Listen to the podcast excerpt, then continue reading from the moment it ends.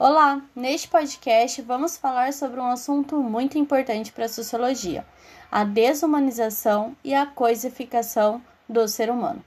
Para entender um pouco melhor, vamos fazer uma reflexão breve aqui, uma coisa que raramente eu faço. Mas vamos lá. A humanidade é a própria essência da vida, que nos torna membros da espécie, da população do mundo que pensa, sente, se comunica e constrói as coisas. Somos extremamente seres culturais. E afinal, como se retira a humanidade sem destruir essa capacidade? Como se pode ser um ser humano e não demonstrar humanização? Desumanizado fica qualquer indivíduo que deixa de sentir, pensar ou escolher um ser desumanizado é alguém que aceita matar em nome de uma suposta missão, vivendo a vida como se tivesse um destino traçado por outras pessoas. Quem não se respeita dificilmente vai respeitar alguém, seja a vida de uma criança, de uma mulher, a fragilidade de um idoso ou o pavor estampado, sabe, na cara daquela pessoa que é inocente. Ele não vai notar. Desumanização é fazer com que um ser humano deixe de ser menos que outros seres humanos, tirando seus direitos, como sua personalidade, criatividade, compaixão e amor para com os outros. E aí a gente entra num tema muito interessante, porque um puxa o outro. A gente vem para a coisificação, que é tratar ou transformar um ser humano como uma coisa, como um objeto. É quando o indivíduo, na sua vida social, perde o valor essencial e passa a ser tratado apenas como literalmente um objeto. O valor moral desse indivíduo ele é totalmente substituído por um valor material. Ele cresce a necessidade da autoafirmação do parecer, tá? Para satisfazer é, certos interesses. A desumanização e a coisificação do outro aparece por diversos meios dentro deles, é, dentro do comportamento e das relações humanas, tá? Ele é algo histórico. Então agora a gente vai entender com os teminhas separado o que exatamente na sociedade contemporânea a gente pode classificar como desumanização. Vamos lá? No primeiro tema, vamos retratar a exploração sexual de crianças e adolescentes. Lembrando que isso aqui é um resumo do resumo do resumo. e que se você tiver mais interesse, dá um Google que você vai achar muita informação sobre isso, ok? Vamos lá então. A exploração ou tráfico tá, de crianças e adolescentes ocorre quando estes são tratados como uma mercadoria, para prazer de certos indivíduos como um objeto descartável que se compra e se pode desfazer dele a qualquer momento. Ocorre geralmente com pessoas do sexo feminino, mas pode acontecer com o sexo masculino? Sim, pode. Normalmente também são de classe social baixa, com pouca escolaridade, onde são oferecidos ganhos à pessoa que sequestrou ou através de manipulação aí dos responsáveis ou deste adolescente. Por outro lado, a gente tem alguns facilitadores. Vou citar três. O primeiro seria a movimentação de pessoas pelas fronteiras, principalmente na divisa entre o Brasil e o Paraguai, onde não é exigida nenhum tipo de documentação para passar de um lado para o outro. Outra coisa que ocorre é a corrupção, que é um elemento central do tráfico de crianças, tá? Vamos colocar aqui que policiais né, políticos e outras pessoas do poder recebe propinas para fechar os olhos e que tudo isso aconteça aí por debaixo dos panos. E aí também a gente tem a demanda, tá? O que, que é isso? A demanda é do mercado do turismo sexual, da prostituição e da pornografia infantil, que nos últimos anos tem aumentado. E isso tudo torna o tráfico mais lucrativo do que nunca.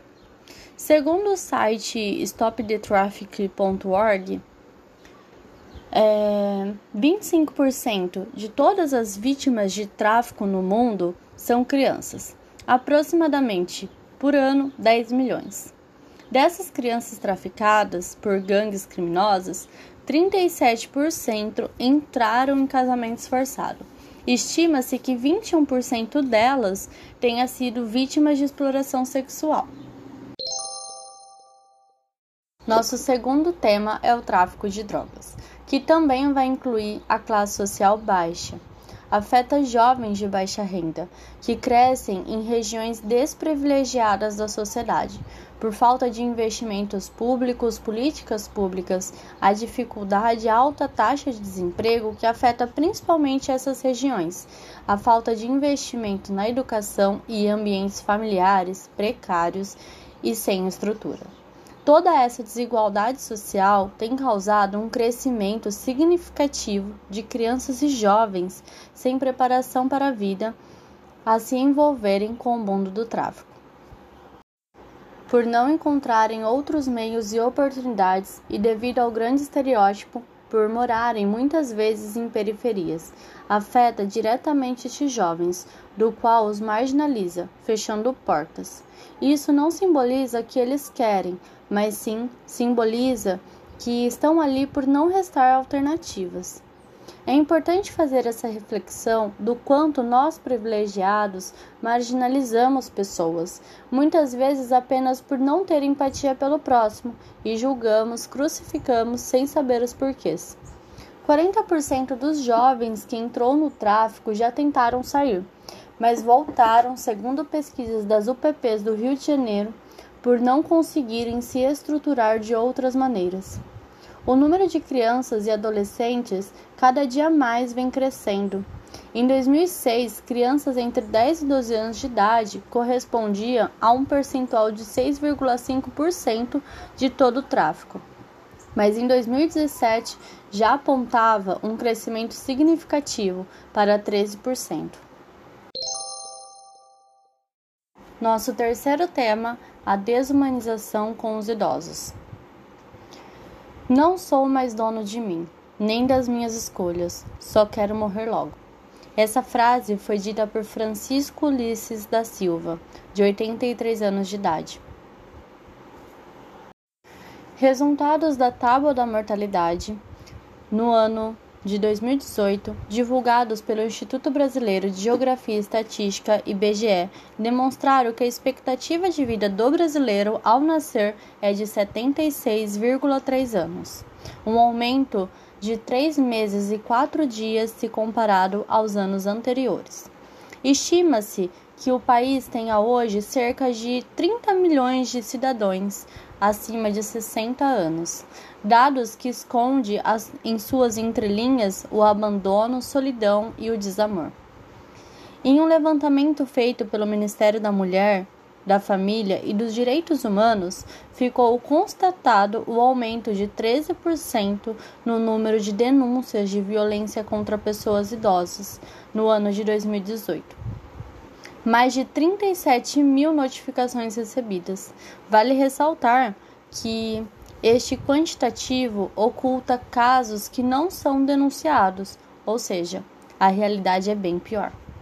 O balanço apontou ainda que 52,9% dos casos o agressor é o próprio filho. Negligência e violência psicológica são as duas maiores queixas acompanhadas de violência patrimonial referente à retenção de aposentadoria, apoderamento e destruição de bens e física. Agora vamos refletir. Quanto será que valorizamos ou apenas reclamamos quando andamos nas ruas e falamos: "Nossa, quanto idoso"? Será que a frase dita por Francisco no comecinho deste tópico não condiz com a visão que eles têm de como são tratados? Será que tratamos realmente nossos idosos como pessoas que carregam vivência, experiências, histórias? Ou será que desumanizamos porque são velhos. Vamos parar e refletir. Quarto e último tema: o racismo. Não poderia faltar. O Brasil passa desde a sua colonização por um processo constante de segregação racial, através de centenas de anos de influência europeia, que colabora com a perpetuação do preconceito mesmo diante da miscigenação étnica e racial. A Constituição de 1988, que tipifica o racismo como crime, mostrando que existe o racismo de fato e a realidade da desigualdade entre pessoas brancas e negras.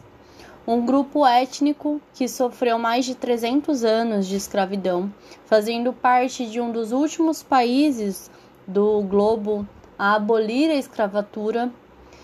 É, o grande fato é que, em 130 anos apenas, certamente não teria a mesma força do seu opressor. Ou seja, o que eu quero dizer com isso é que não existe racismo reverso. Não tem como, em apenas 130 anos, as pessoas que sofreram com a escravidão ter a mesma força que o seu opressor. O racismo ele pode ser dividido em, várias, em vários segmentos dentro da sociedade. Nós temos o racismo cultural, que seria que defende né, é, uma cultura sendo ela superior à outra. Pode ser exposto por meio de crenças, músicas, religiões, idiomas e afins. Tudo engloba, tudo que vai englobar a cultura. O racismo comunitarista, que também é conhecido como preconceito contemporâneo. Esse tipo de racismo, ele acredita que a raça não é biológica, e sim vinda de uma etnia ou uma cultura. O racismo ecológico ou ambiental, que é praticado contra a natureza, a mãe terra, tá? Que afeta comunidades e grupos. Os mais afetados normalmente são os quilombolas ou os indígenas que sofrem muito mais com isso. O racismo individual, que parte de atitudes, interesses, pensamentos pessoais, inclusive de estereótipos. O racismo institucional, que é praticado por instituições e provocado por números, dados, estatísticas, acontece em lugares que os negros são marginalizados, trabalho na educação, um exemplo é a porcentagem de vereadores negros eleitos nas eleições de 2016 em relação aos brancos. São 29,11% de pessoas negras contra 7,29% de pessoas brancas eleitas. Depois a gente tem o racismo primário não conta com justificativas, ele acontece de forma psicológica e emocional. Tudo bem? Bom, esses são os quatro principais temas da desumanização e coisificação do ser humano. Eu espero que vocês tenham gostado e até o próximo podcast.